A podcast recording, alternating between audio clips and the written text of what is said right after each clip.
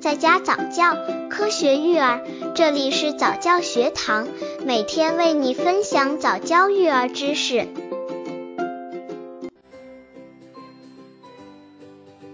二十七，宝宝吃什么奶粉好？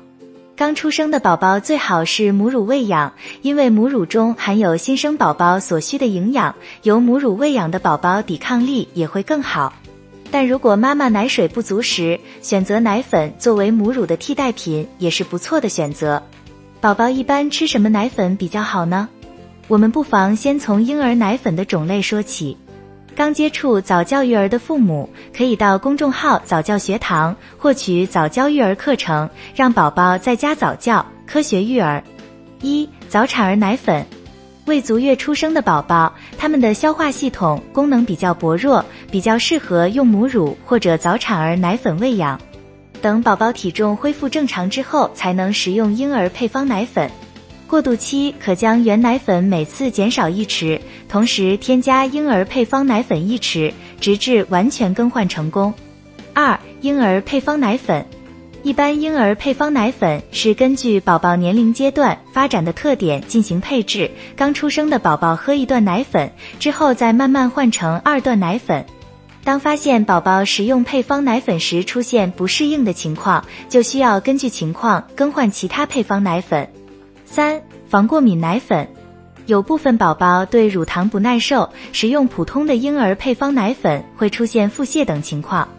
防过敏奶粉不含乳糖，是针对天生缺乏乳糖酶的宝宝及慢性腹泻导致肠黏膜表层乳糖酶流失的宝宝设计的。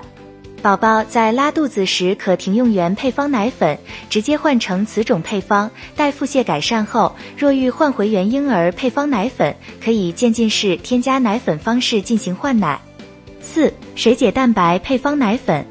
水解蛋白配方奶粉是通过先进水解蛋白技术，将完整的大分子蛋白切碎，在胃中形成更软、更容易吸收凝乳。食用之后更容易让宝宝娇嫩的肠胃消化吸收，同时有助于缓解宝宝的各种消化问题。